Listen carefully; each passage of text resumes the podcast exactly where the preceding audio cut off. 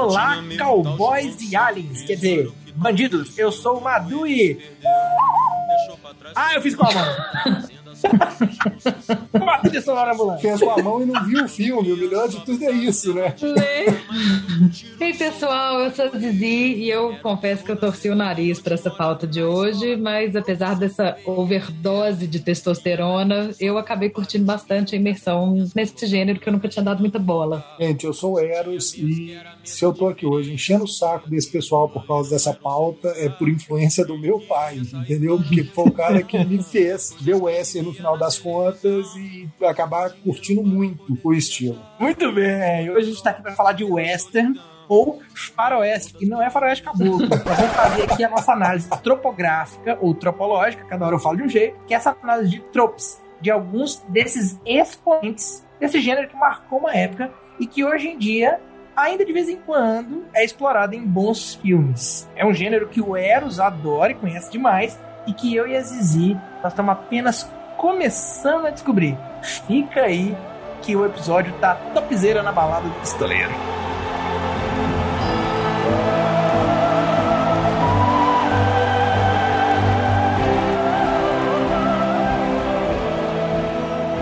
Bom, vamos falar de faroeste ou western. Quando a gente fala de faroeste, o que, que vem à cabeça? Saloons, cowboys, Cavalo. Vou falar o que o Eros falaria: bebidas e prostitutas.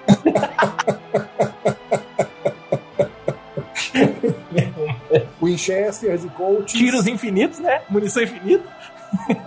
Acontece. Eu vou falar um que só eu pensaria. Corset. Saia rodada. Corset é o espartilho. Sim, ok. O, o Eros, quando pensa nisso, ele já vai direto pra prostituta. Não tem jeito, não. Ele pula dali pra lá. Ele consegue. Mas esse daí eu vou te contar, é da, da- do figurino da época, as prostitutas, mocinha, todo mundo tava Todas usando. usavam. Não tem jeito. É tipo, é pré-requisito. Aquela bola de feno ou de mato, diz o nosso produtor que feno é mato processado, mas pra mim aquilo é uma bola de feno rodando, cacto deserto. Eu tô concordando com o produtor, tá? Isso aí, aquilo lá não é bola de feno. É tipo, é uma vegetação seca rodando, mas não é feno. Índios, Duelos. aquela cena que tem um monte de gente apontando a arma pra um monte de gente ao mesmo tempo e todo mundo dá tiro e morre todo mundo. Ok, Corral. Então tem aquele jeito de atirar que eu não sei o que, né? A pessoa entende completamente de arma, mas que em vez de atirar com o dedo, vai bater na mão no trem, também é bem a cara, Cão, né? ah, vai batendo no cão do revólver pra disparar mais rápido, pô. É o gut shot, O objetivo eu entendo, mas, né? Eu, eu nunca peguei numa na vida.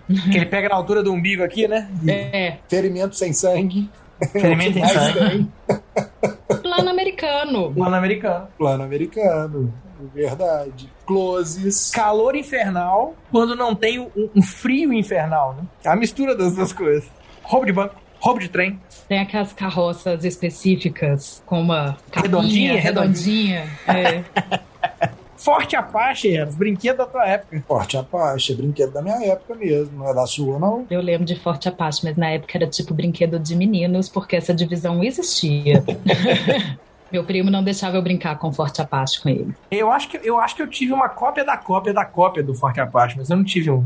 Eu lembro disso. Eu tinha uns brinquedos, uns índiozinhos. uns- Enfim. Ô, ô Eros, você como um fã, um provocador dos westerns aqui, conta um pouquinho. Sommelier de Western, né? Sommelier de western. Muito bom!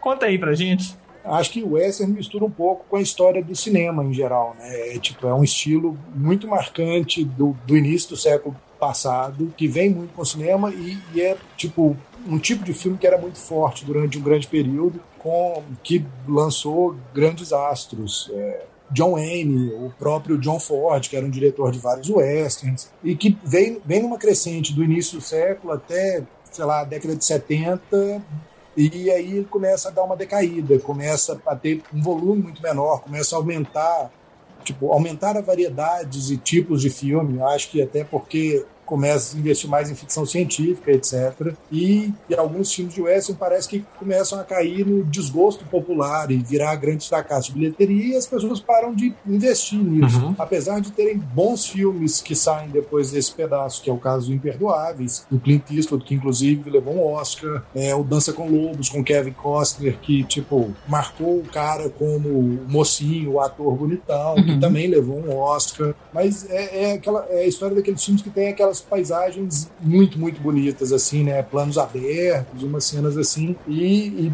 para mim, a parte mais legal do western é exatamente a parte que não tá no Velho Oeste, que não tá no, faroe, no Far West americano, que tá sendo gravado na Itália, que é a parte Spaghetti Western, que começa ali na década de 60, com filmes com que alguns do Sérgio Leone é, e outros que tem o Giuliano Gemma como o ator principal e muita coisa veio daquela levada ali e que para mim é o melhor período do western assim eles são mais realistas e os personagens acho que eles são melhores construídos assim eu sou fã de western, isso é uma coisa que eu herdei do papai. acho foda, velho. Tem vários filmes. Infelizmente, eu acho que o recorte nosso aqui hoje, ele, ele, eu fiz um recorte que a gente conseguisse mostrar diversos tempos da história do, do western, mas Sim. eu acho que muita coisa se perdeu porque não tinha como a gente assistir 20 filmes. então, é, tipo, é quase um pecado ter só um do Sérgio Leone aqui. Mas a gente chega lá daqui a pouco. A gente pode fazer o Western Parte 2, a gente pode oh. fazer um especial do Sérgio Leone, porque Sim. vamos combinar que eu confesso. Teve gente virando fã, né, Zizi? Porra! Oh. Eu vou te contar que eu, eu, lembro de já ter assistido Era uma vez no Oeste, mas assim, 13, 14 anos de idade, metida a querer aprender tudo sobre cinema e falaram que era um clássico, eu fui ver. Mas completamente despreparada, né, naquele momento, sem a, a bagagem para entender tanto os personagens, que eu acho que é o, apesar do filme ser todo, né? O cenário maravilhoso, fotografia incrível, mas os personagens são o que segura, né? No final das contas, o que realmente sustenta. Sim. Não tinha capacidade de entender a, as motivações e, e, e tudo mais naquela época, muito menos bagagem de entender o tanto que aquelas linguagem, né, cinematografia como um todo, digamos assim, é foda, foda. É, realmente eu já faço votos da gente ter um, um especial Leone aí, que eu fiquei Dá muito chocada muito chocada, assim. Cara, é Sabe foda. Em que que eu penso quando você fala isso? Exatamente o que que eu penso hum. de quando eu era metido a culto intelectual e inventei de assistir Barry Lyndon do Kubrick, sacou? Tipo, quatro horas uh -huh. de ódio a ninguém iluminado à luz de vela, sacou? Sim. Eu acho que eu devia ver de novo hoje pra ver com outros olhos, mas, assim, te juro que me dá uma preguiçinha. Você sabe que eu tenho vontade de fazer a mesma coisa, porque o Barry Lyndon, assim, eu conseguia reconhecer que parece que cada frame é uma pintura, né? Assim, a parte estética é dele é maravilhosa. Mas o filme, a história e tal, eu não lembro de porra nenhuma mais, de, porque realmente é um filme. É tipo, o, o, que eu lembro é que é uma ode a um Zé Ninguém, sacou? É um cara que vai trocando de lado e no fim das contas o cara só quer ficar vivo, sacou? Tipo, foda-se o que tá acontecendo, não tem nada. Eu acho que eu lembro das flores do cenário e não lembro da história do filme, sabe como? Lembro do figurino, lembro das cores, mas enfim. Agora, Ero, você tocou num ponto interessante, na, né, quando você estava contando aí dos westerns, que eu, com todo o meu preconceito de quem nunca tinha realmente se aproximado do gênero, via como uma coisa muito americana. Não que ele deixa de ser, mas realmente, de tudo que a gente viu, os dois filmes que me chamaram a atenção, na verdade, um não tá nessa lista, né, que é o Sete Samurais, que eu acabei vendo porque é o filme que inspira aí os, os Sete Homens, Sete de, um Homens de um Destino, e o o filme do Leone, né? E me chamou a atenção. Eu disse, gente, é um italiano e um japonês no gênero que eu tinha preguiça por ser muito americano. Eu também não tinha contato. Meu contato era quase nulo com, com o Western e eu vou dizer que abriu uma porteira, tá? Tem, eu fiquei querendo né? ver muita coisa.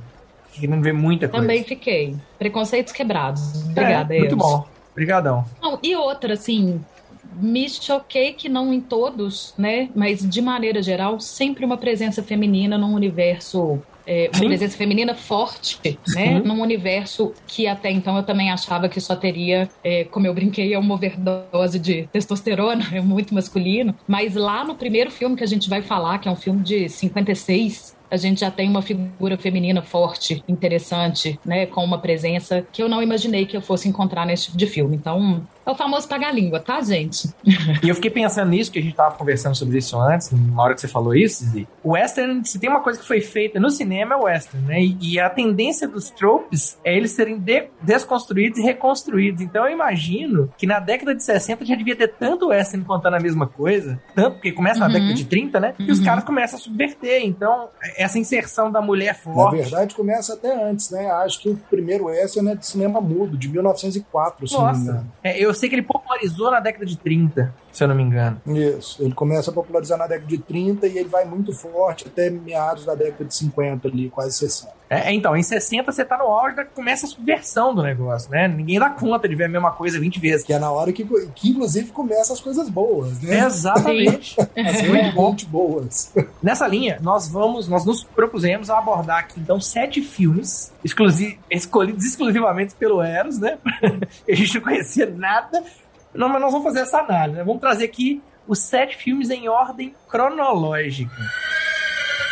E pra gente começar, The Searchers, ou Rastros de Ódio, de 1956, do John Ford. O Raços de Ódio, né, The Searchers, é, ele é um marco para o cinema da época, até pelo o abuso do uso de violência que de violência explícita, coisa que não era muito utilizada até aí, um pouco por causa do racismo, por causa de todo. é, Tipo, tem toda uma pegada de preconceito no filme e tal. É, e ele vai contar a história do John Wayne, que é um veterano da Guerra Civil, que estava lutando pelos confederados. Ele volta para casa dos irmãos, já deixa aparecer ali que ele já teve um caso com, com a cunhada. A cunhada tem uns filhos, tem um moleque que é meio adotado, que é um quarto Cherokee, um quarto índio, sei lá, Um oitavo. um oitavo, é tipo isso, 25% Cherokee.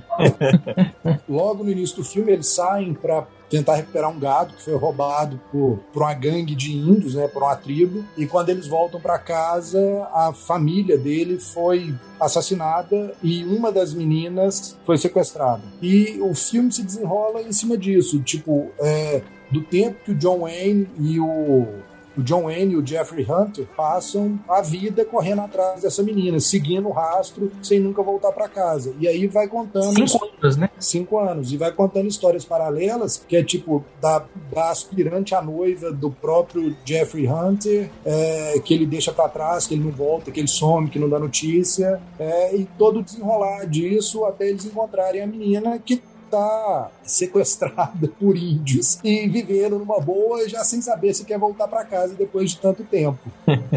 Não, na verdade, a gente nem sabe disso, né? Mas eles partem do pressuposto que uma criança de 8 anos que passa 5 anos convivendo com índio, ela já virou índio, né? E esse é o grande drama aí da história. Sim. É, assim, eu, eu comecei por esse, assistindo. Tentei começar Aham. cronologicamente e de todos, foi que eu tive a pior experiência. E foi, infelizmente, ter começado por esse que eu falei assim, nossa, mas é isso então, Western? E eu tive aquela sensação de que seria isso e depois eu me surpreendo, que os outros filmes, no meu ponto de vista, são muito superiores. Até por uma questão da época, né, que a gente tava conversando também, né? É um filme muito datado. Você tem índio de olho verde, você tem cavalinhos aleatórios correndo, você tem gente chutando índio morro. tem umas coisas muito malucas. Você tem homem chutando Índia, né? É índio, é. Eu falei índio, é É, índio. ín- é, não, fala assim, é, né? É, é, Índio, Sim, sim. né? Enfim, é um festival de preconceito aquilo ali. Ele literalmente troca o índio por dois cobertores, né? Tipo, ele casa por causa de dois cobertores. Então, tipo, é uma coisa meio bizarra isso. E tipo, o jeito que a ação é tipo, eles tentam fazer uma luz amarela de pôr do sol, e aí quando entra dentro da casa, a luz tá. Dentro da casa tem a mesma luz, sacou? Então, as coisas meio bizarras, mas é, tipo, é tudo feito em cenário, nada de externo. E ele tem aquela cara de filme de estúdio dessa época mesmo, né? Assim, as coisas Sim, são sim. muito fakes, assim, não tem um realismo né, no que tá acontecendo. Me lembra do episódio do Chaves, que eles estão no, no, no estúdio e que aí tem, tipo, o cenário de cavalo, o cavalo Maravilhoso. parado e o que anda é o cenário, sacou? Tipo, É Maravilhoso, é tipo isso. muito foda. Agora, Madu, eu comecei por ele também e também tive uma experiência. É, eu cheguei a comentar com vocês, né, enquanto estava assistindo os filmes, eu falei assim: olha, é um choque de cultura muito grande, né? Assim, Aham. Um filme extremamente datado, de um universo americano que eu não, não, não faço né, ideia do que seja. Tipo, tem umas referências a uns momentos de guerra lá Sim. e que eu não entendo o que, que aquilo significa, né? Assim, qual é o contexto que aquilo me traz. Falar que ele. Locais também. Não, e falar assim, ele participou na guerra tal. Eu tava vendo, né, estudando os tropes, e tinha um falando, tá no roteiro. E aí fala exatamente disso. Ele fala que lutou na guerra tal, que significa que ele lutou contra os Estados Unidos. Eu, ah, tem isso no filme? Eu jamais saberia, por só você ter me falado que ele lutou na guerra X. Ele é confederado, né? Ele é um derrotado da Guerra Civil, ele é um confederado, ele Sim. perdeu pro exército da União, que é o exército de George Washington. É, mas fala de uma outra nesse, nesse tropo que eu tava lendo, é uma outra, não é essa. Mas enfim, é, são contextos que são muito distantes, Sim. né? Assim, e de fato, um filme com um teor de preconceito muito pesado para o que a gente está acostumado hoje em dia. É, e de cara eu vou puxar aí um dos tropes que eu, pelo menos, eu admito que eu achei interessante que, no final das contas, o que eu entendi é que a jornada é o desse cara aceitar né, essa menina que virou índio na cabeça Sim. dele. Porque ele tem tanto preconceito com esse índio, né, com esse universo do índio, que ele quer matar essa sobrinha, ao invés de simplesmente ele quer resgatar e matar. Ele não quer nem deixar ela viva com os índios, né? Ele quer passar cinco anos procurando ela pra matar, porque é inaceitável essa menina ser índio. Mas ele tem uma coisa que eu achei interessante, que a jornada é exatamente dessa transformação desse cara, abrindo né, o coração, digamos assim, essa masculinidade que vai ficando um pouquinho menos tosca, mas é, é muito desconfortável ver a maneira como ele assume esse preconceito tão claramente. Os Sim. outros personagens do filme, os outros personagens brancos do filme, também são preconceituosos. Você vê que é uma coisa que faz parte da cultura da época, mas o dele é escancarado. E aí, já puxando também o próximo tropo, eu, gente, eu estou falando, hein? É, que é o adote o cachorro, é porque eu acho que as duas coisas se juntam, é, que é, no final das contas, a gente passa o filme inteiro esperando. Esse cara vai fazer um, né? Vai matar essa sobrinha ou não. E essa expectativa é o trope, né? A gente nunca sabe qual é a real intenção do personagem, se ele vai fazer a coisa certa, se ele vai fazer a coisa errada. E quando ele adota o cachorro, ele passa a fazer a coisa certa. E aí, no final, ele assume essa menina, né? E não mata a menina. Só que então eu entendi, inclusive vendo os outros filmes, é, que é muito essa jornada desse masculino e desse questionamento desse masculino bruto. Né? Aí, depois de ver os outros, eu achei esse filme até menos ruim do que eu tinha achado no primeiro momento. Me gera um estranhamento muito grande. De todos eles, é o que eu acho mais estranho de ver. É desagradável esse excesso de preconceito na lata. Eu mas... concordo. E, tipo, eu acho que com esses dois tropos, a gente pode puxar um terceiro, Ah. que é o Luke, eu posso ser seu pai. Porque o filme deixa meio implícito o jeito que ele trata a cunhada, o fato dele ter ficado longe durante oito anos, ele volta e a cunhada tem uma filha de exatamente oito anos. E, no fim das contas, ele passa cinco anos procurando essa menina, teoricamente para matar, e termina carregando ela nos braços como se fosse a filhinha do papai que ficou longe muito tempo, né? Então, Sim. cara, ati- eles atiram muito melhor do que os, que os índios, sacou? Porque a quantidade de índio que eles matam no alemão Nossa, é incrível. é assim, inacreditável. É brabo. É tipo o William Money. Entra numa sala e mata 12 de uma vez. Tem um tropo chamado Lei de Conservação do Ninjutsu, que é mais ou menos o seguinte: se tem um ninja, ele é mortal. Se tem vários, é bucha de canhão. Ali, índio, é bucha de canhão puro, né? Assim, é o Stormtrooper. É o cara que é, É feito pra cair, né? Tá lá pra morrer. Tá lá pra morrer. Até porque eles nem têm cara de índio, né? Então, Não, é olho verde, cara. Tem um, na hora que a primeira vez que aparece o índio de olho verde, eu lembro que eu comentei no grupo. Eu falei assim: caramba, o que, que é isso? Eu falei, tipo, o índio tem olho E verde. o que eu acho mais engraçado é, tipo, a quantidade de cor que as roupas têm, sacou? É, tipo, Aham. é, é tão irreal pra mim pensar em 1800 e qualquer coisa. E aquele tanto de cor, onde eu penso que tudo era Índio meio, dos anos 80, né? É, tipo, meio blazer, velho. Mas nem só os índios, é tipo, os mocinhos também, sacou? Também, é, É tipo, não, não tem essa variedade de tecido e essa quantidade de corpo que tem, entendeu? Mas então, tem duas coisas aí, Eros. Primeiro que realmente a gente conseguiu pigmentar a cor primária primeiro. Então, esses nuances neutros que a gente vê hoje em dia, realmente eles foram surgindo depois. A princípio era tudo assim, amarelo, azul, vermelho, Beleza, né? mas não tinha o lilás, né? Não, não É tinha o tipo, lilás. Eu, vejo todo mundo cru. Eu não vejo ninguém lilás É. com fita É. verde, sacou? Tipo, Porque o cru, sim. Agora, tem uma outra coisa aí que eu acho que é bem característica dos anos 50 e se estende um pouco para os anos 60 também. Na verdade, acho que até os 70, lá para os 80, a gente começa a mudar isso um pouco, que é a maquiagem dos filmes de época terem muito da época atual deles, né? Assim, quando a gente chegar lá, Era Uma Vez no Oeste, eu dei gargalhada, porque assim, eu falando assim, o filme é impecável, o filme é impecável, a arte é maravilhosa, não sei o que, de repente chega a Cláudia Cardinale de tipo, lápis de olho e cílio postiço, saca? E aí eu falei, é, é isso. Os anos 50, 60, 70 tem um pouco dessa característica de trazer muito de um estilo de época da época em que o filme foi feito e não da época que o filme retrata. E é visível, assim, no figurino é muito engraçado que a menina, por exemplo, que vai presa nos índios, ela não usa roupa de índio. Ela usa roupa dos anos 50 com detalhes e acessórios de índio, né? Mas ela tem aquela saia rodada, ela tem, ela tem trancinha com que miçanguinha. inclusive foi moda no meio dos hits na década de 60. tipo né? isso. tipo,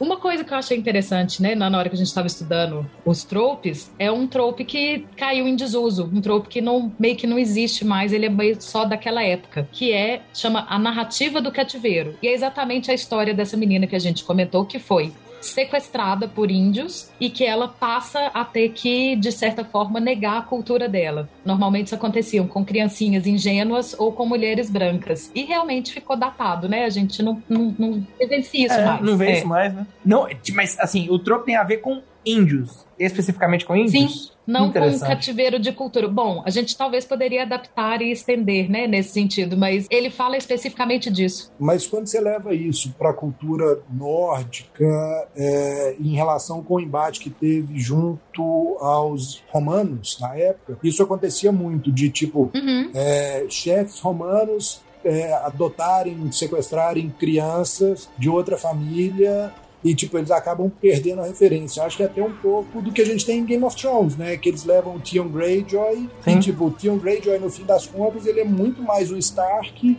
do que um Greyjoy. Sim. É tipo, a- apesar do lado rebelde dele. Mas aqui tem duas coisas. Eu acho, né, o trope me pareceu estar falando realmente especificamente de nativos americanos, né? É, então é muito específico da época e tem essa coisa de ser meninas e mulheres. Então esse essa, esse menino político, né? Esse tipo Greyjoy, tipo esses romances que você tá falando que é criado, não sei o quê, É tem outra uma outra pegada, né? abordagem. É.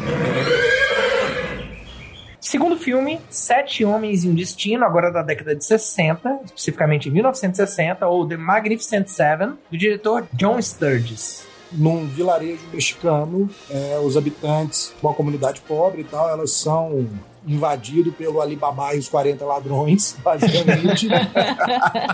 no caso aqui é um mexicano que aterroriza a vila e começa a levar comida, levar o que eles têm, e como uma forma de, é, tipo, tentar afastar a ameaça, é, três desses vilarim, vilarinhos, é vilarinho?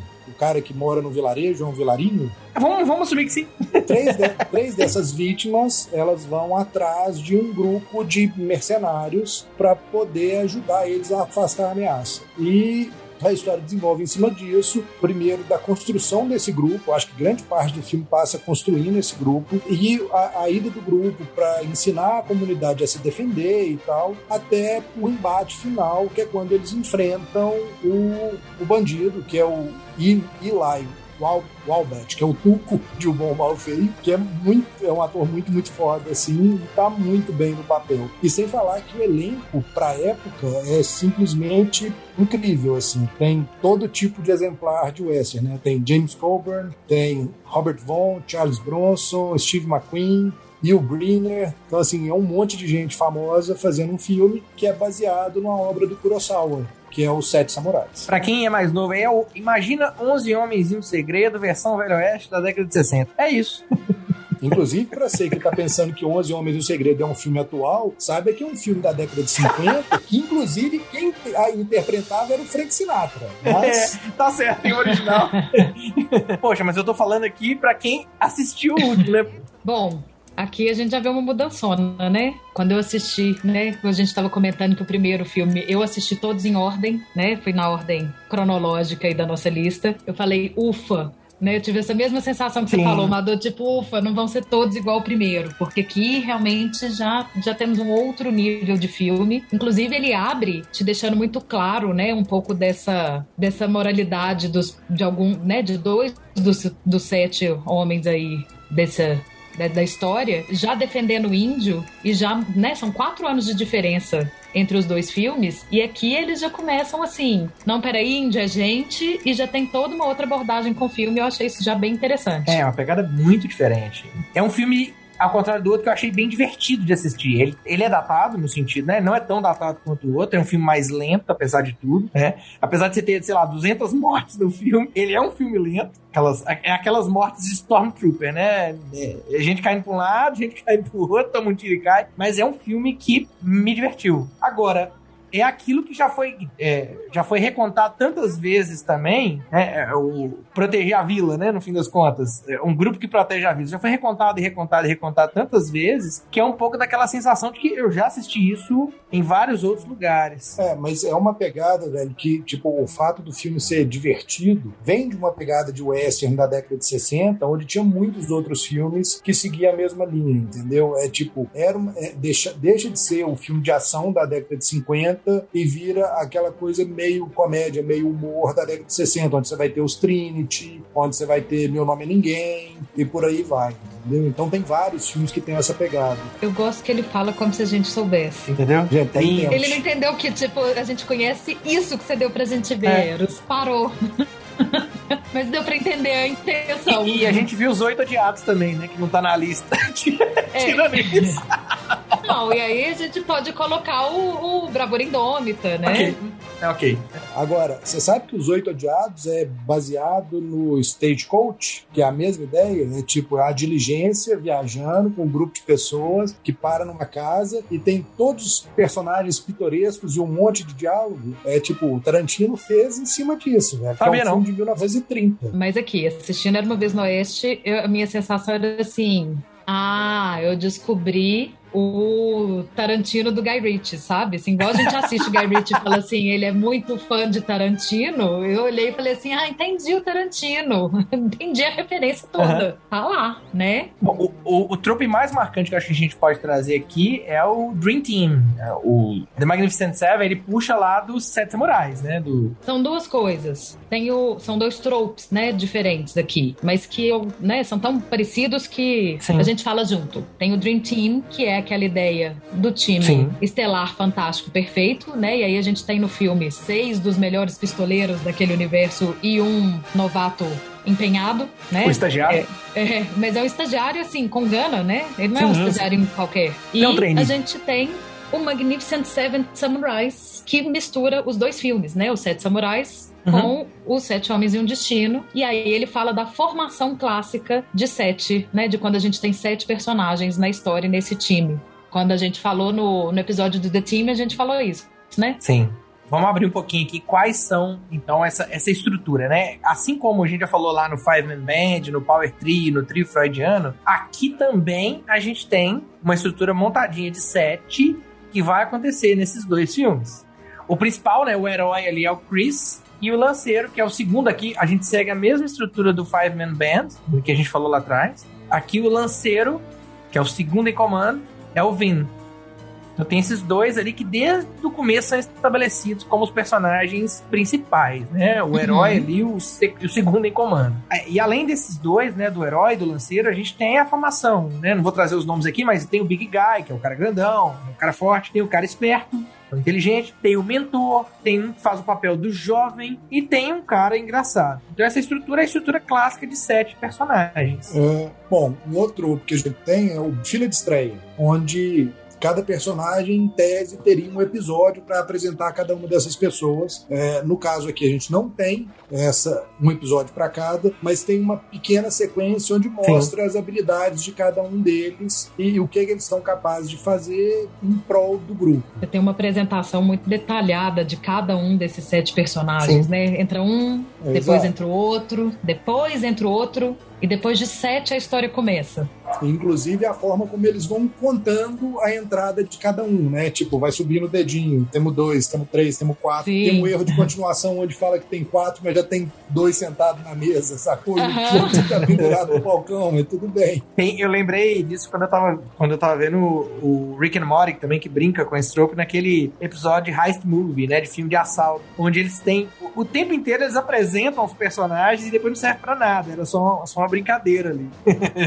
Bom, e tem também um outro trope que eu achei divertido, que é o Batman Cold Open, que na verdade é a abertura, né? É, tem esse nome porque tradicionalmente algumas, não sei se todas, eu não entendo de quadrinho, tá, gente? Não sei se era de uma época específica, de uma linha específica, mas que as, as revistinhas do Batman traziam esse tipo de abertura, que é na verdade uma espécie de teaser um atozinho que vem antes da história principal. Ela não diz respeito à história principal, mas naquele primeiro ato, né, naquela primeira historinha, ele já conta é, algumas, já nos dá algumas informações. E que no filme é aquilo que a gente comentou mais cedo. Ele, no primeiro ato ali do filme, na primeira história, não tem nada a ver com a história principal, mas já deixa estabelecido a afinidade, né, entre o Chris e o Vin, Sim. a moralidade comum entre os dois, né, e que tipo de gente eles são, porque eles estão ali defendendo defendendo o direito de um índio de ser enterrado, porque Isso. índio também é gente. Então eles já, a gente já conhece eles como defensores, né?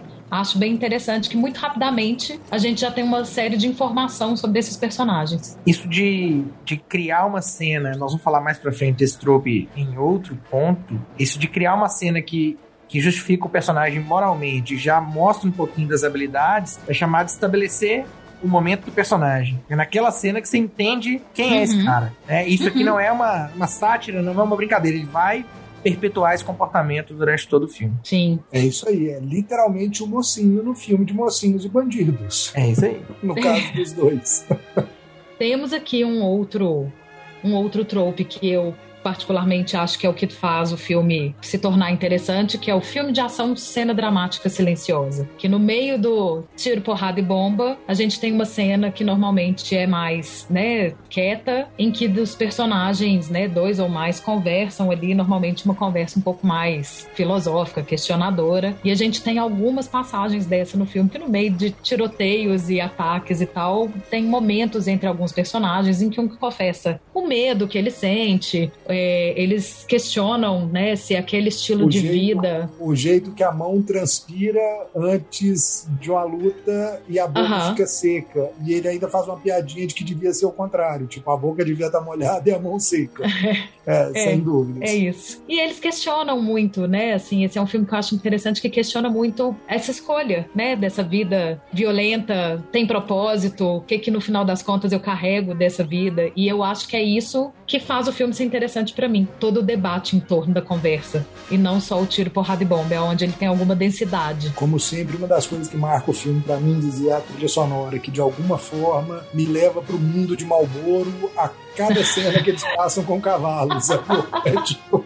Sim, sim, eu acho que essa de todos é que tem a trilha sonora mais mundo de Malboro, assim, daquela né, referência clássica que a gente tem. E nessa mesma linha, né, do que a gente vinha falando, tem aí os verdadeiros heróis, que também é um trope que onde os heróis, por mais que façam coisas que a gente acha humanamente impossível, eles reconhecem os heróis do dia a dia, né? E é um filme que termina um pouco nesse tom de que a gente vem aqui, a gente luta, a gente defende, a gente, né, faz um tanto de coisa que pessoas comuns não dão conta de fazer, mas a pessoa comum consegue assumir aí um, um compromisso e uma responsabilidade de cuidar da comida, de ser pai, de, é, né, de ser mãe, de ter essa responsabilidade, de ter compromisso um com o outro e que isso é a verdadeira, o verdadeiro heroísmo, né? Essa é uma cena muito bonita do filme. Sem dúvida. Próximo filme, terceiro filme. Aqui eu não vou cometer o erro de continuidade que acontece no filme anterior, né? Aqueles é o quinto filme aqui então. Brincadeira, é o terceiro. Era uma vez no Oeste, Once Upon a Time in the West de 1968. Aqui, um puta filme do Sérgio Leone. Putz, como dar a sinopse de vez no Oeste, né? né? Acho que é o original de Tarantino, é tipo, é a forma como histórias distintas estão interligadas e elas vão uhum. se cruzando para chegar no objetivo comum e que, tipo, fecha o, o, o cerco, fecha a história de tudo aquilo, que é uma prostituta que deixa New Orleans e vai pro, pro interior, pra cidade que eu não vou me lembrar o nome, mas que ela vai, teoricamente, ela vai se casar com um homem que vai construir uma cidade chamada Sweetwater. Essa é uma das histórias. A outra história é a história do Charles Bronson, que ele passa o filme todo perseguindo um homem, e o homem que o Charles Bronson persegue é uma terceira história, que é a história de, do, do vilão do filme, que é o Frank, que está tentando comprar as terras dessa, dessa família, dessa cidade que vai chamar Sweetwater, e um bando do Cheyenne, que é é um bando de bandido, é um grupo de criminosos, que estão ali nada mais investigando para descobrir por que, que eles estão sendo perseguidos por crimes que eles supostamente não cometeram. Então tem essas quatro histórias acontecendo ao mesmo tempo e elas vão se entrelaçando até ter o desfecho do filme, assim, de forma magnífica, eu diria. Tipo, é, o roteiro é muito bem amarrado e muito bem feito nesse sentido, é muito foda. É para trazer um pouco da minha percepção do que aconteceu, eu já quero trazer o primeiro trope aqui, porque tem um trope chamado Deixa a câmera funcionando, que é muito relacionado ao estilo do Sérgio Leone. Ele filma e vai, né? A primeira cena ela tem 15 minutos antes de, da primeira palavra ser dita. E a cena é do caralho. Ela é intrigante, cara. A cena você fica muito. Que, que porra que tá rolando? E uns closes malucos. E o som daquele. E o daquele... trabalho do áudio de cada coisa, né? Tipo. Nossa, cara. Do moinho, o moinho rodando. É tipo a gota d'água no chapéu, a mosca. E tipo, o jeito que o cara briga com a mosca colado na pele oleosa dele, sacou? Tipo, tentando soprar sem mexer. É, é tipo, é muito, muito foda. Não, e tem mais. A tensão que aquela aquela cena, não só o som, o som é maravilhoso, mas aí o cara pega a mosca com a arma na cara e você fica, vai disparar essa porra. Porque não acontece, tem 15 minutos que não acontece não, nada. Ele não, pega, ele não pega a, arma, a mosca com a arma na cara. Ele pega ela no banco, no na dedo. lateral do banco, aí Isso. ele tampa com o dedo e coloca E vira no pro cara. ouvido pra ver se ela tá lá dentro ainda. Pois é. Você fica, vai disparar essa porra, velho.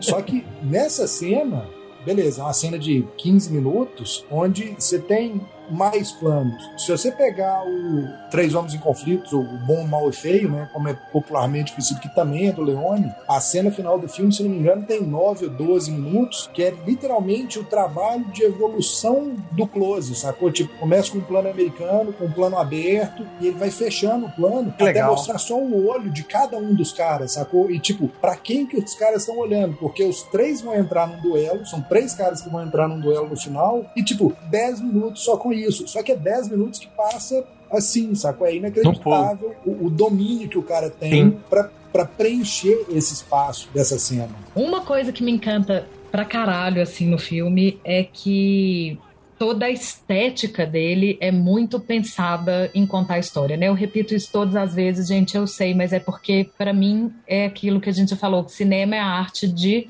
como se contar uma história, né? Uhum. E aí a gente tem umas coisas que depois vão virando tropes do tipo clichê, que todo mundo conhece, que todo mundo sabe, mas eu gosto, né, que naquele momento talvez não fosse, e a gente tem aí um trope que é o obviamente mouse, que toda a caracterização, todo o contexto em que a gente tem os três primeiros caras que aparecem no filme são obviamente maus, né? A ponto de que a gente tem mosquinhas em volta de um deles e, tipo, é muito Ele é, visível. ele é sujo e fedido, né? É, o pedido a gente não sente pelo, né, pela TV, mas a gente tem muita certeza que ele é pedido, né?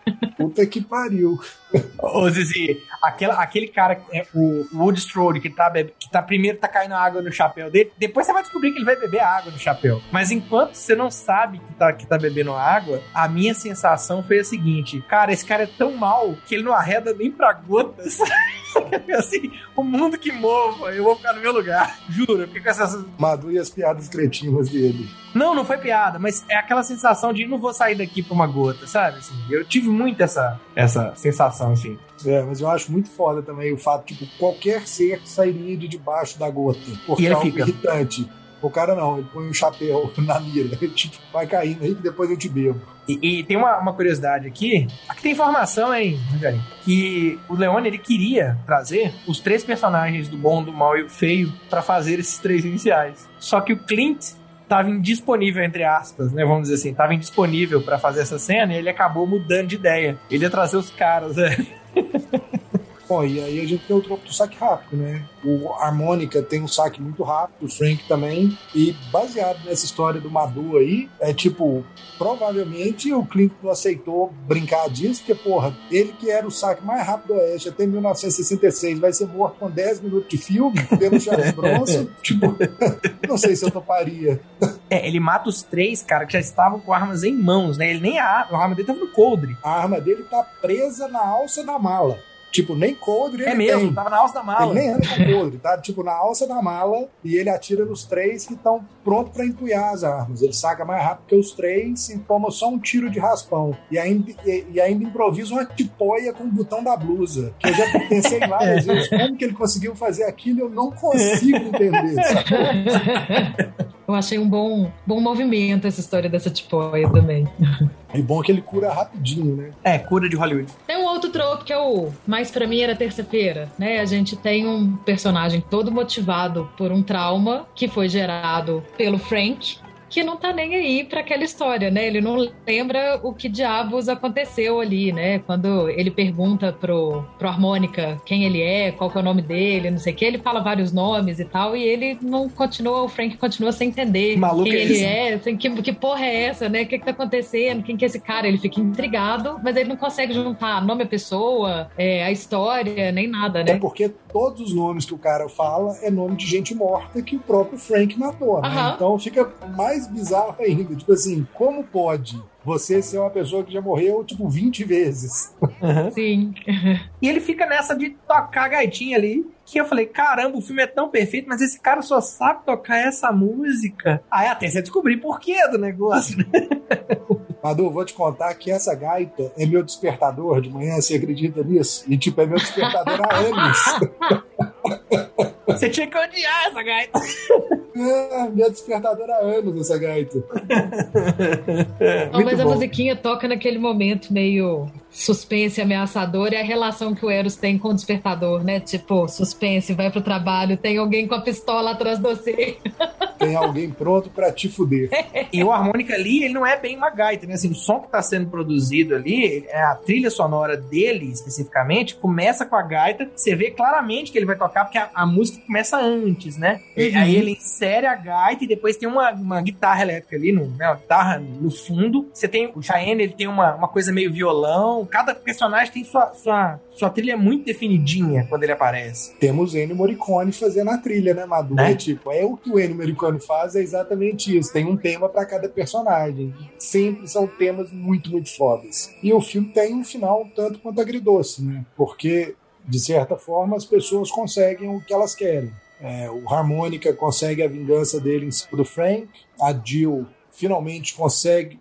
É uma coisa que ela nem estava procurando, mas ela É. fica rica, entende que ela vai ficar rica, é dona da cidade, ela ainda tem 5 Trilhardária, mil né? dólares, trilhardário, porque ela tem 5 mil dólares da recompensa da venda da fazenda que o Harmon, da, da cidade que o Harmônica dá para ela e vai embora, mas tem aquela pitadinha de tipo, putz, quem eu queria que vivesse morreu, né? Porque o Cheyenne, que é o personagem mais divertido, assim, é acho que é o que dá para ter mais empatia por ele. Sim. É, ele acaba morrendo no final. Inclusive pede pro Harmônica ir embora e não ver ele morrer, assim. né? O, o que é um final metafórico, né? Assim, o fato do Harmonic ir embora, cara, tem um pouco dessa pegada do western ali que tá, tá indo embora, né? Esse momento histórico que tá acabando. que é uma pegada de muitos dos filmes de western, né? Que é tipo exatamente a chegada da civilização, Sim. é a chegada das tecnologias, é a chegada, no caso ali, do trem a vapor, da criação da cidade, a, a forma como as coisas vão evoluindo em cima disso e que esses personagens individuais e antiquados, eles estão deixando de existir. É, passa-se a ter uma coisa muito mais de comunidade, eu diria, tipo, É, ci- civilização mesmo, né? a civilização, né? Acabando os guerreiros nobres e os vilões rudes.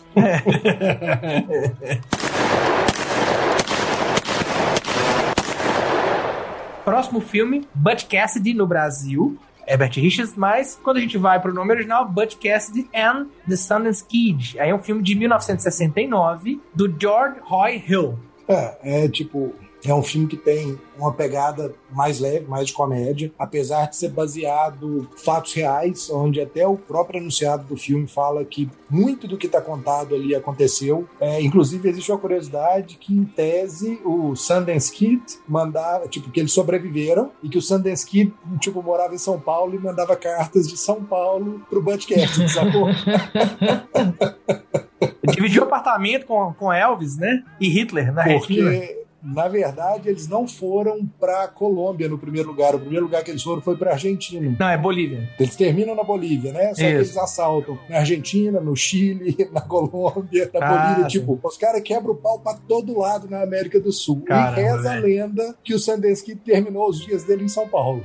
Maravilha. Isso, né? Bom, mas pra, para a sinopse do filme, é, é a história do Butch Butch Cassidy e Sundance Kid são dois bandidos que têm uma gangue que chama Hole in the Wall, e eles assaltam bancos, trens, etc. Num desses assaltos, eles começam a ser perseguidos por um grupo de farejadores, stalkers, índios e tipo xerifes, os bambambam, bam, bam, tipo os expendables da época, sabe? Um pelotão, os... um pelotão. Tudo que há, né? Um dream team da caça. É, caça, um dream team da caça pra pegar bandido. E eles vão fugindo, vão fugindo, vão fugindo, até que chega um ponto que eles chegam à conclusão que não adianta ficar por ali. E eles fogem para América do Sul para seguir a vida de bandidagem deles por aqui, porque trabalhar é uma coisa difícil, né? Melhor não trabalhar, vamos roubar mesmo que é mais tranquilo. E, e a pegada do filme é essa, é, tem uma trilha sonora muito, muito foda do Burt Bacharach e, e, mostra muito da, da chegada da tecnologia no Oeste. Tanto que tem a pegada da bicicleta, dos trens. É, o filme, uhum. na verdade, ele, na, na boca dos personagens, na fala dos personagens, eles fazem referência é tipo a chegada na Califórnia, de que eles já não estão mais na época do, do, descobrimento do Oeste, né? Eles já estão num momento completamente diferente, as cidades são mais civilizadas, é bem isso. E é um e, isso filme. é um trope, Eros isso que você está trazendo é um tropo chamado Crepúsculo do Velho Oeste. Exatamente, né? Tá, tá, acabando ali. É quando, quando essas histórias descrevem essas mudanças que vão ocorrer no oeste da América do Norte, né? No, no western propriamente dito, que tá chegando essa tecnologia. E ali a bicicleta é o que retrata efetivamente o. o é, é, o item que aparece toda hora, né? Bom, o Eris acabou falando de um outro trope também, né? Que é o homem implacável, mas que no caso aí a gente está falando de um pelotão inteiro implacável, liderado pelo Joe Force. E que, né, não, não, não para, assim. Eles, os caras vão fugindo, né, os dois principais, e esse pelotão implacavelmente seguindo eles até, talvez, possivelmente, na Bolívia. Conta a história que sim, conta a história que eles foram seguidos por esse cara na Bolívia. Ah, eles acham que estão sendo seguidos, né? Tipo, até a Bolívia. E quando eles saem pro Blaze of Glory deles lá, tipo, não é o LeForce, sacou? Tipo, não são aqueles caras. Tipo, nada pode ser pior do que aqueles caras. Não tinha um batalhão do lado de fora esperando eles. É um exército, né, da Bolívia. É. Literalmente. Tem uma, uma, uma cena que é bem engraçada, que usa um tropo chamado pirotecnia impressionante. Aqui é uma brincadeira com, com o tropo de pirotecnia, que a ideia, eles assaltam o mesmo trem, né, do mesmo, não o mesmo trem, mas da mesma empresa algumas vezes, e aí eles, o dono da empresa manda mudar o tipo do cofre. Ele tem um cofre super resistente e ele vai colocar mais dinamite para explodir. E aí a explosão explode o vagão inteiro, né? Voa nota pra tudo quanto é lado. E ele tem uma frase, né? Ele, a brincadeira com a pirotecnia, ele falou assim: ah, depois que tudo explodiu, ah, você acha que você usou é, dinamite suficiente? But, né? A ideia de aquela explosão cabulosa que tem de fato uma pegada de humor muito diferente dos outros, né? Por mais que Eres comentou aí mais cedo que o humor foi entrando no universo do western, mas esse tem uma cara de quase de sessão da tarde, né? Assim, é, total, é um outro. Total comédia. É a versão. É meio Dick and Jane, né? Um negócio meio Dick and Jane, sabe? Eu, eu sinto meio. Sabe o que a gente chama daqui do de boutique? Chegou no mainstream e tem uma versão ali é, para toda a família. Pro gosto geral, para toda a família. Ele, ele, tá, atenuado para todo mundo, sem dúvidas. E acho que é tipo o recorte do, do podcast mesmo, ele é muito diferente, né? Porque ele é o cara completamente empático, é o amigo de todo mundo. Tipo, até o xerife é amigo dele, sacou? Sim. Tipo, todo mundo gosta do cara. Ele tem um probleminha com a lei, mas nada demais. E, tipo, tirando isso, o cara é gente boa.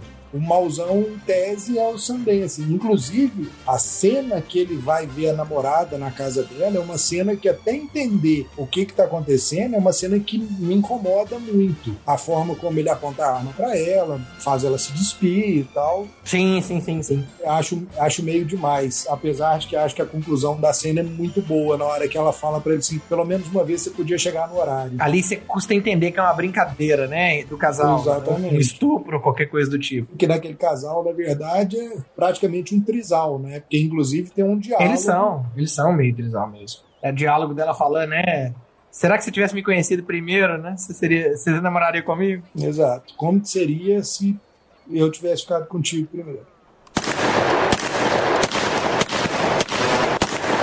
Bom, próximo filme, Os Imperdoáveis, aqui 23 anos, se eu não me engano, depois desse do filme anterior, em inglês, Unforgiven, do Clint Eastwood, diretor e ator nesse filme. Bom, é a história do William Money, que é um pistoleiro aposentado, que abandonou a bandidagem, abandonou o álcool depois que ele se casou com a mulher, teve filhos, etc. A esposa morre e em determinado ponto aparece um menino na casa dele chamando ele para ser parceiro numa matança de dois cowboys que mutilaram uma prostituta numa cidadezinha ele acaba, de forma meio relutante, mas ele acaba aceitando aquilo diante de toda a frustração. E ele passa praticamente o filme todo se lamuriando, falando que ele não é mais aquele homem que outrora ele foi, que ele já não tá matando, que ele não tá bebendo e que ele tá sentindo que ele tá perto do fim. E ele tá junto ali do, do cara da voz de Deus Morgan Freeman. É Morgan Freeman.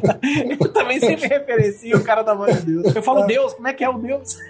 O Morgan Freeman é o parceiro dele, que também é um bandido que está aposentado, está casado, virou fazendeiro, e eles vão atrás dessa prostituta e a história desenvolve em cima disso, da, da busca deles para vingar essa prostituta que foi mutilada e a forma como aos poucos o William Money vai voltando a ser o William Money. É tipo, acho que leva um filme inteiro para ele voltar a ser ele. Então, deixa eu comentar uma coisa em cima disso aí. Eu já tava lá no meu quarto ou quinto filme nesse momento. E eu sempre tive a referência de western do Eastwood. Falei, cara, quero ver o Clint meter bala e duelo e tal. E aí na hora que eu vi, falei, pô, Clint Eastwood, agora vai rolar testosterona, vai chover, né? E não. É um filme que o propósito do filme é desconstruir o western. Então, Exato. E, ele é o cara falho, e né? nas palavras do próprio Clint, foi o último western que ele dirigiu. Em tese, seria o último que ele ia atuar, que não se concretizou, porque ele atuou em vários outros, tipo Menino de Ouro,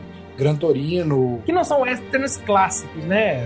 Não são westerns do não, passado. Aí, não, aí eu nem tô falando que são, eu nem tô falando que eles são westerns, não. É tipo, é tipo, ele, ele atuou, ele voltou a atuar. Ele disse ah, que ele okay. ia atuar, ponto. Entendi. Só que a declaração dele para para isso é que ele não queria se repetir, ele não queria repetir o western e não queria usar referências de outros diretores gravando essa. Ele não queria, inclusive, é, tipo, é, repetir Sérgio Leone, etc. Que é uma das pessoas que ele agradece no final do filme. Quando os créditos rolam, ele agradece ao Sérgio Leone e um outro diretor de western. Porque a carreira do Clint Eastwood começou com western, né? Ele fez, Sim. acho que, 10 anos de All Right que é um seriado americano de western. Então ele vem muito pro cinema por causa disso, né? Do histórico dele. Ele entrou na, na pegada de western, ele dirigiu vários westerns e muitos deles muito bons, inclusive. É, o, acho que o trope principal pra gente trazer aqui é essa desconstrução, né? Que tem um monte de exemplo de como que o, o western ali ele não é o western clássico, né? De bandido e de herói, apesar de ele ter tudo isso, mas é de um jeito bem diferente. Não glorifica a violência, é, tipo, ele não tá glorificando a violência ali e não tem aquelas coisas dos tiros certeiros de todos os filmes de western, né? Tipo, não é um tiro para cada um, é exatamente o contrário. O cara custa matar e ele ainda dá prazo pro outro dar água pro amigo que tá morrendo, sacou? Tipo, porra, vai lá, dá água pro menino, ele tá morrendo, não vou atirar, você pode ir dar água pro cara. É, eu acho que ele contando a história dele mesmo, né? ele tava aposentando, ele tava aposentando no filme também, né? ele é o ator, né? Mas eu acho engraçado que bom, pelo menos nesse recorte que a gente fez, é, de uma certa maneira, uh, bom, tirando o, os próximos, né, assim, eu acho que os mais recentes que a gente vai falar, todos eles trazem esse questionamento Sim. da violência, né? É, Eu acho até engraçado pensar nele como desconstrução no western por esse sentido, porque eu acho que todos eles trazem. Na verdade, eu acho que tem uma grande contradição. Foi o que eu, muito do que eu fiquei pensando depois de ter assistido todos os filmes, que é uma toda uma cultura de cinema que endeusa esse pistoleiro que na verdade está lá falando que a violência não é legal, mas ao mesmo tempo a gente tem a cultura de endeusar esse cara e de fazer filmes violentos e falar que isso endossar que é contraditório, né? O filme trata daquilo de uma maneira que a gente acha, ó, oh, que legal, divertido. O, o ver o Sundance Kids atirando é maravilhoso, né? Porque o cara é tipo assim, circo com só em movimento, só em movimento. Né? Mas ele é tipo o galã de Hollywood. É tão impressionante que parece circo, né? Assim, eu fico tão impressionada com o que ele dá conta de fazer com tiro, quanto eu vendo uma, sei lá, uma contorcionista, né? Um malabarista, que aquilo é surreal. Mas, em teoria,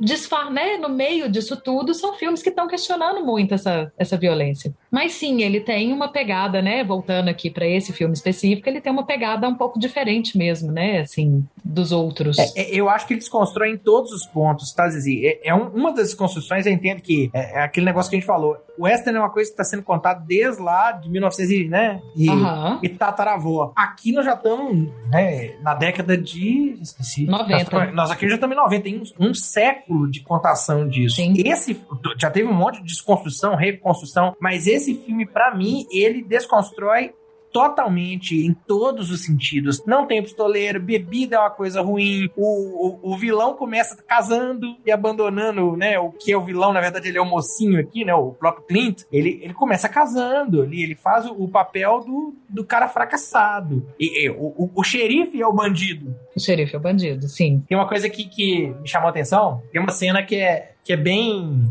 Vamos explicar pro público o que que tá acontecendo? Sabe aquela cena explicando pro leigo? e aí tem esse escritor, né, que tá acompanhando, ele é um escritor BC, sei lá o que, que ele é, um escritor ruim. Ele fica acompanhando bandido e ele tá nesse momento acompanhando o xerife. Ele é quase um minion, né? Ele vai mudando de. de é, pessoa, na verdade, tipo... ele acha que ele tá acompanhando mocinhos, né? Tipo, pessoas que lutam Sim.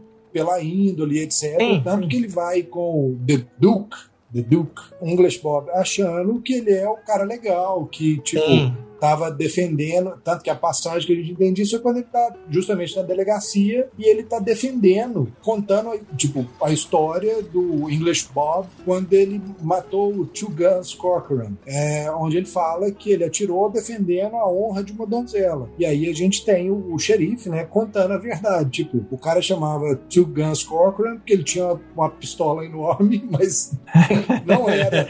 não é, de atirar, é de outro material, né, de metal. De outro material. Ele só conseguiu matar, no ca... matar o cara porque apesar de estar completamente bêbado, porque a arma do cara explode e o cara tá no chão sem uma mão, entendeu? Tipo, ele. Que é um defeito clássico das armas, ele fala isso ainda, né? Mas o ponto que eu queria trazer aqui é que ele tem aquele momento que ele tá explicando pro, né, o, o, xerife lá, que é o vilão, que era para ser o mocinho, mas é o vilão, ele tá explicando que, na verdade, num, num, num duelo de pistoleiro, nem não é quem saca mais rápido que, que, que mata, né? Porque ele fala exatamente isso. Quem saca rápido tem chance de tirar no próprio pé e de errar o tiro é sim quem saca assertivamente. O cara pega e atira garantindo, né? Tem a questão da tensão. Quando ele fala isso, eu já fiquei armado. Isso aqui é chamado, né, de palestra de Chekhov. Depois que você vai vendo isso acontecendo em outros lugares, é, eu já fiquei armado. Falei assim, cara, a cena final vai ser sobre isso. E a cena final, né, o duelo final é exatamente sobre isso. Tá todo mundo armado e o, e o, e o, o Clint ele saca a pistola e acerta todo mundo.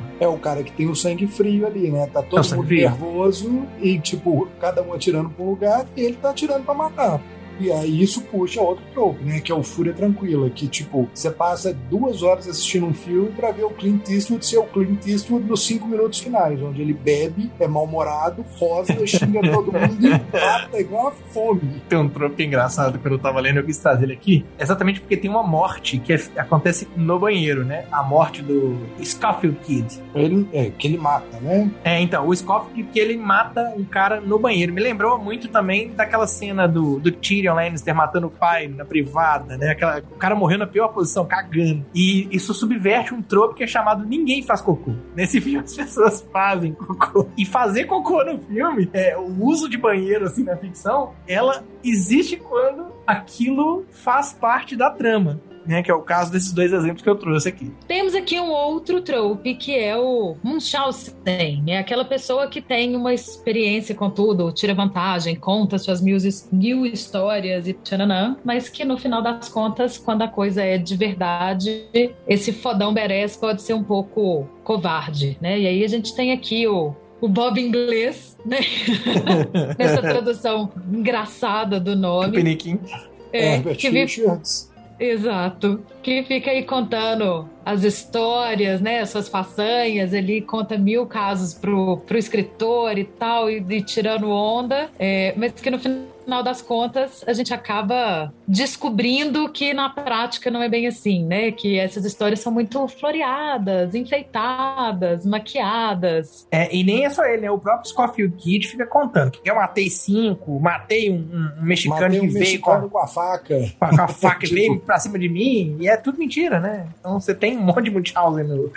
e, ele, e no fim das contas, ele, o, o Schofield Kid, ele acaba resolvendo mudar de profissão depois que mata o cara na privada, é. né? Tipo. Exatamente. Isso é legal, cara. Essa ideia do Munchausen é interessante porque brinca com a essência do personagem, é o sombra do, do personagem principal. É o fodão assassino que não, na verdade, não quer ser mais assassino e nunca conta o que ele fez. Mas ele só, só, sabe que. O Clint, né? Só sabe que ele foi muito foda no passado. Já esses dois caras que contam vantagem o tempo inteiro, é, né? Você vai, você vai olhar lá e não é bem assim. Eles são, na verdade, o contrário. Um nunca matou e o outro só matou porque teve a oportunidade na hora certa, né? Não foi competência nesse sentido. Exatamente, Maduro. Exatamente. Vamos para mais um filme da década de 90, aqui de 95, Homem Morto, que é um nome horrível, que em inglês fica legal, que é Deadman, aqui do diretor Jim Jarmusch. Bom, esse é o filme fora do eixo dos western daqui, né? Tipo, Bota fora do eixo, né? Fora da casinha total, né? Bem Jarmusch. Total. Totalmente. É tipo, nada a ver. O sujeito que pega Jim Jarmusch pra falar de western tá ficando bêbado, né? eu, eu, acho, eu acho que eu lembrava do filme de outra forma, gente. Eu acho que por isso que eu coloquei, mas... É, de, querendo ou não, é uma subversão, é uma subversão. dos tropos, né? É uma subversão do Western e tal. E é a história do William Blake, que é um, o Johnny Depp, que tem o mesmo nome do poeta inglês, que em tese viveu na mesma época do filme, 1800 e qualquer coisa, e ele é erroneamente acusado do assassinato do filho de, de, um barão, de um milionário da cidade e uma mulher. E, e o pai do, da vítima resolve colocar o mundo atrás dele. E enquanto ele está ferido e morrendo debaixo do índio, o índio vira o guia espiritual dele, que quer que ele seja o William Blake, o poeta. É tipo, o melhor é que esse índio é um índio educado que foi abandonado. foi maluco, né? Coisas de Criado por canadenses, né? Criado por canadenses e que quer que ele encontre o o eu dele, ele quer que ele se encontre com os poemas, ele quer que o William, que William Blake seja o, o William Eu Blake. acho que ele não quer nada, velho. No final das contas, ele tá só ali, sabe, drogado, fumando ópio. É, tipo isso. E parece que é um filme que os caras estão atrás de fumo, no fim das contas, porque todo mundo tá procurando fumo. de alguma forma. e acho que por isso o Jim Jarmusch depois fez outro filme, que é sobre cafés e cigarros. ele não é acusado erroneamente do assassinato, né, do, do cara. Ele mata o cara, mas ele tá se defendendo quando ele mata o cara, né? O cara tenta matar ele primeiro. Ele, inclusive, está baleado. Ele é acusado de matar a menina. E vai nisso. É tipo, todo o período para a morte dele e ele cruzando o western americano, num filme preto e branco, para se encontrar diante da guia do índio. E no fim das contas, ninguém se encontra em lugar nenhum na porra do filme.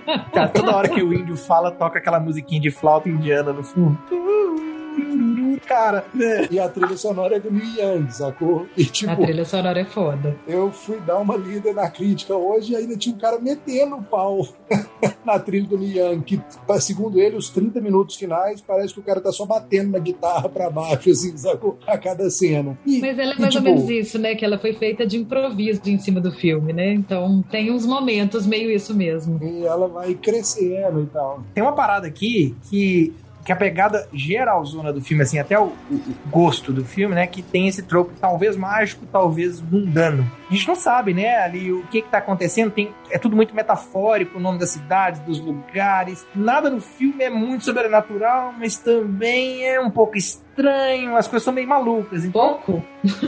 é, é, gente, é Johnny Depp, né? Assim, é a mesma sensação. Oh, é Jarmusch, né? É Jarmusch. É Jim Jarmusch. Não é Johnny Depp, é Jim Ah, Jarmusch. cara, é uma tipo, mistura. É uma Se mistura. você, se você pegar ali e começar a olhar as mortes, é quase Guy Ritchie. Porque, tipo, metade das mortes é por acidente. É tipo, ele mata Aham. um e o que ele matou mata o outro, sacou? É tipo o tempo inteiro aí. Sim. Só que ele vai virando um pistoleiro. É tipo, ele é um cara que nunca pegou uma arma primeiro e no fim das contas ele mata com um tiro. Todo mundo. Tipo, ele acerta na mosca. O ninguém, que é o, o índio, fala com ele o tempo inteiro, né? Você vai fazer poesia com a arma.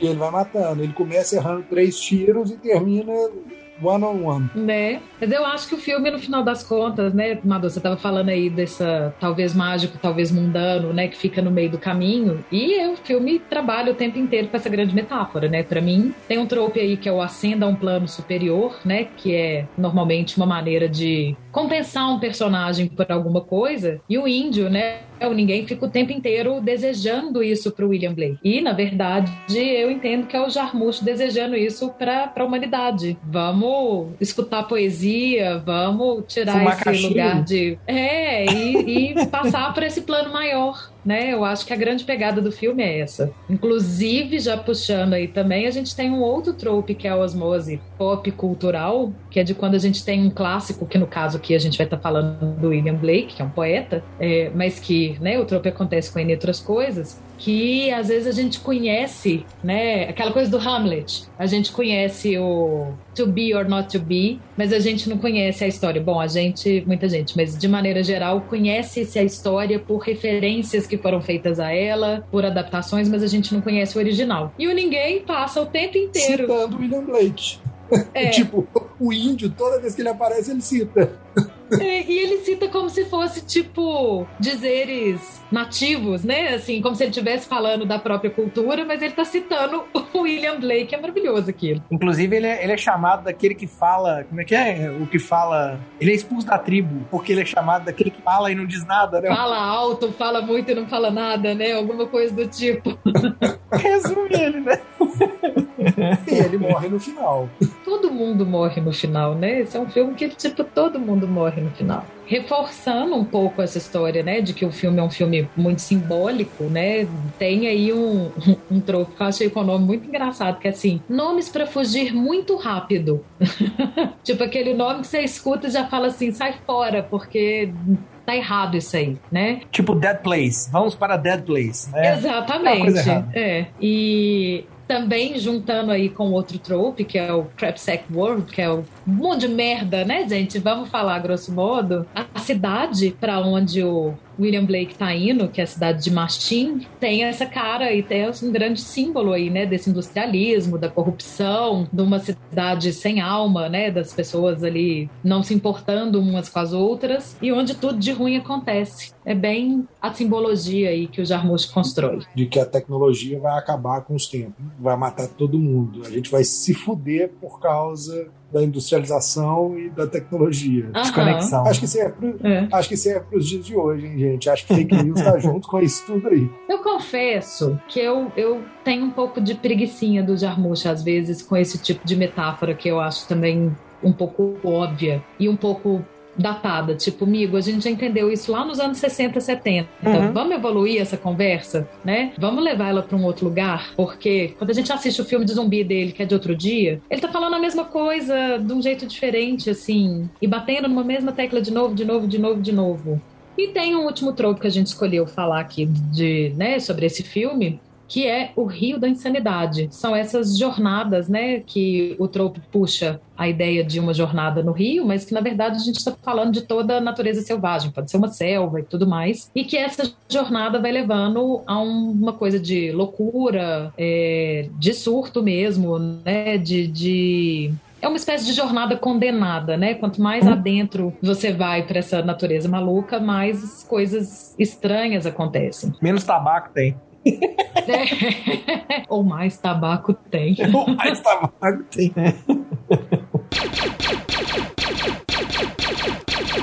Último filme, agora de 2016, pulando mais um bocadinho de ano aqui de novo, do diretor que eu odeio, Quentin Tarantino, Django Livre, ou, em inglês, Django Unchained. Django é um escravo liberto que, tipo, sofreu abusos mil no passado e ele, em algum ponto, encontra com o Dr. King Schultz, que é o Christopher Wald, que tá é um, é um caçador de recompensas, ele é um bounty hunter que está perseguindo dois bandidos e o Django sabe onde eles estão. E começa uma ajuda mútua dos dois é, para perseguir, capturar esses bandidos. São três, tá? São três irmãos. Eles fazem um acordo de eles seguirem junto caçando e em troca o, o Schultz, o Christopher Waltz, vai ajudar o Django a recuperar a amada dele, que foi vendida como escrava para outra fazenda, que é a Broomhilda, e nessa eles acabam conhecendo o Leonardo DiCaprio. Calvin Candy. Como a gente pode ver, o Madu adora o filme, e eu tô com os nomes meio esquecidos hoje. E a história se desenvolve em cima disso para para recuperar a Brunhilde. É, e, e, todo um recorte de personagens bem tarantinescos, que tem Samuel L. Jackson, muito, tipo, e ponto alto para os diálogos e a interpretação do negro mais racista que o céu já cobriu, que, que o Samuel L. Jackson faz.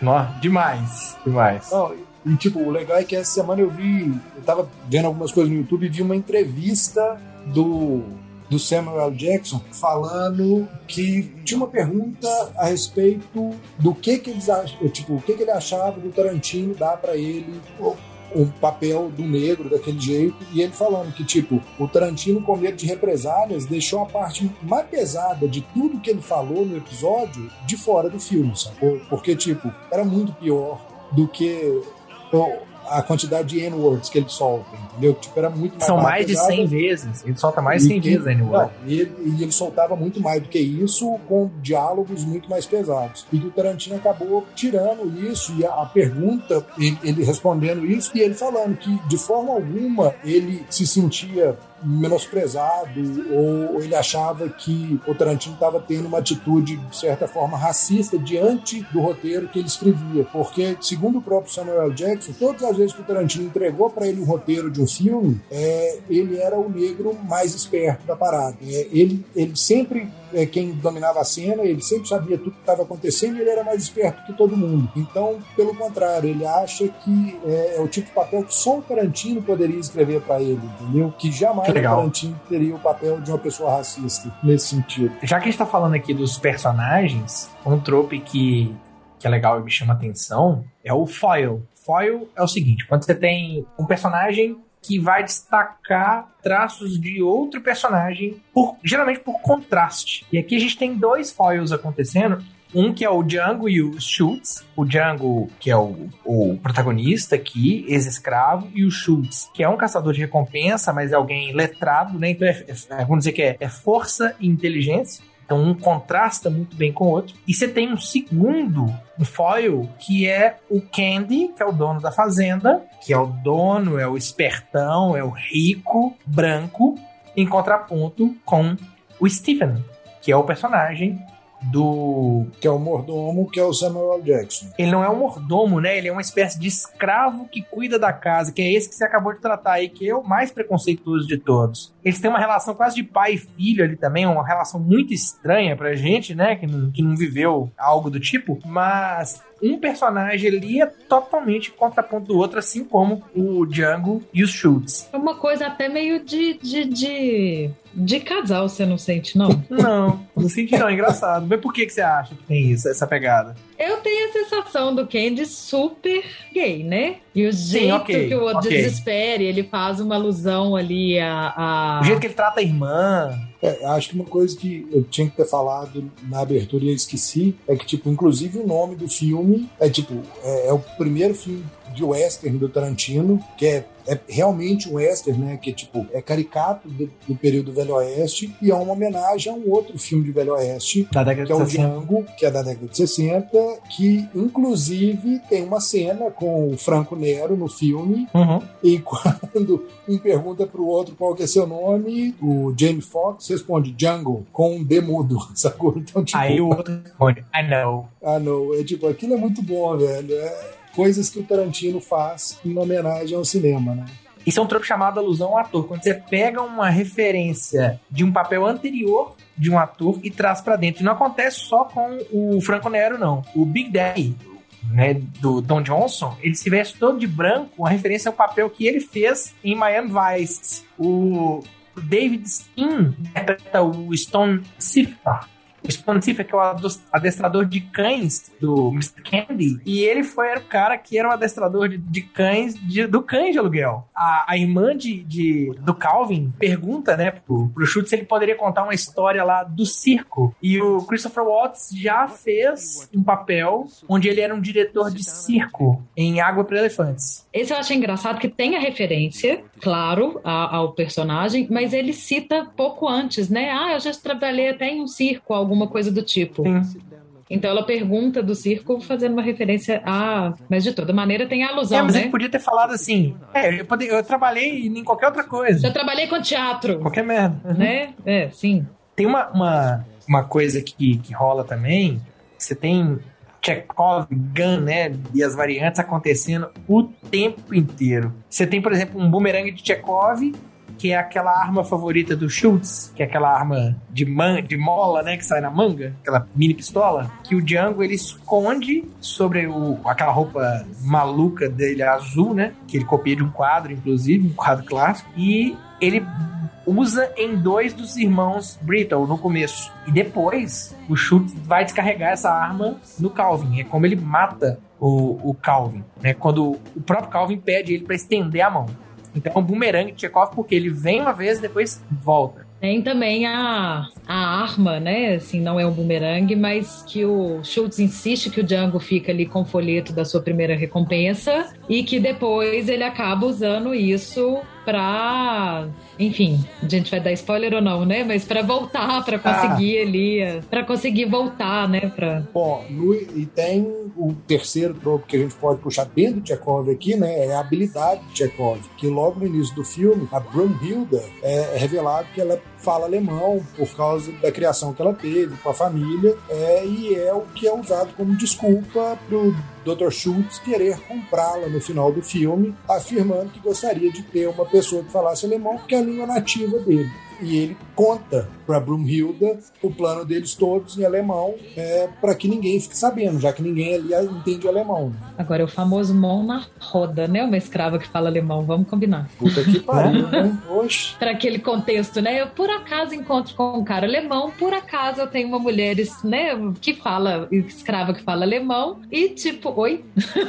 Mas o universo Tarantino funciona. Aqui é até legal falando da, do do alemão em si, né, do, da língua, da, da origem, aqui tem a questão da jornada do herói, que é muito bem estabelecida. E jornada do herói, a gente chegou a falar disso ainda, mas é uma coisa que deve provavelmente render alguns episódios futuramente. Tem a ver com esse caminho percorrido pelo protagonista que passa por diversas etapas. Uma jornada de superação. Django ele vai passar por uma jornada quase para matar, né? ele vai matar, é para resgatar a Brunhilda. E tem um, um, um, prenúncio disso quando o Schultz está contando, né, que é o momento que descobre que, que fala alemão, ele está contando pro Django uma, uma história e ele conta a história de Siegfried, que é um mito, né, uma, faz parte da mitologia. E quando ele conta a história de, de Siegfried, é uma jornada do herói clássico, uma das mais clássicas, né? Porque é uma história antiga que é clara, depois que passa o filme, é claramente o paralelo entre a história do Django e do Siegfried para realizar a missão. Então, é, fica muito claro ali como um prenúncio, propriamente dito. Bom, e a gente tem o estabelecimento do momento do personagem, que numa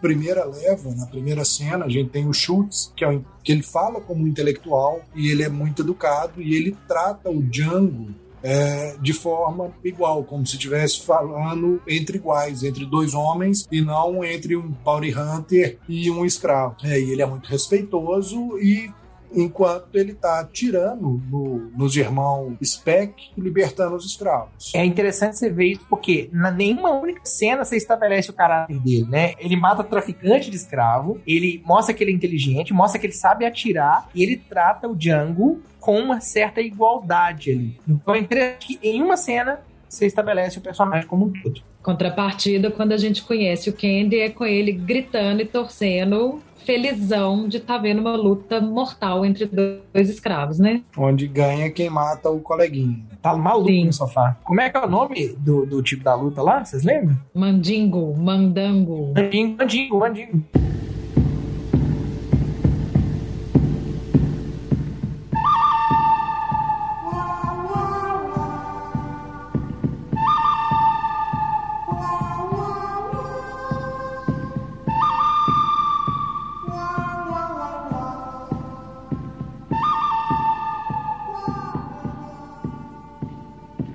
Gente, é o seguinte, eu acho que isso foi um recorte relativamente pobre dentro do que é o universo western. Eu acho que o mínimo que teria que ser feito é ver pelo menos os outros filmes do Sérgio Leone, é tipo ver metade das coisas do, do Clint Eastwood e de quebra ver uns Trinity e coisas do tipo para entrar no padrão de tudo, entendeu? Tipo, não pouco de tudo porque vale a pena, tem muita coisa boa. Não, não fiquem só no preconceito achando que o western é só coisa do seu pai. Então, vamos, é coisa do meu pai também, mas uma coisa que a gente pode propor aqui então, para finalizar o episódio, é não fazer a nossa lista de top 3 e deixar para quando nós fizermos o segundo ou terceiro episódio extra. O que vocês acham? Fechou. Por mim, tô nessa não dá para fazer trilha de western sem colocar o bom, mal e feio. Então, solta a trilha, cara.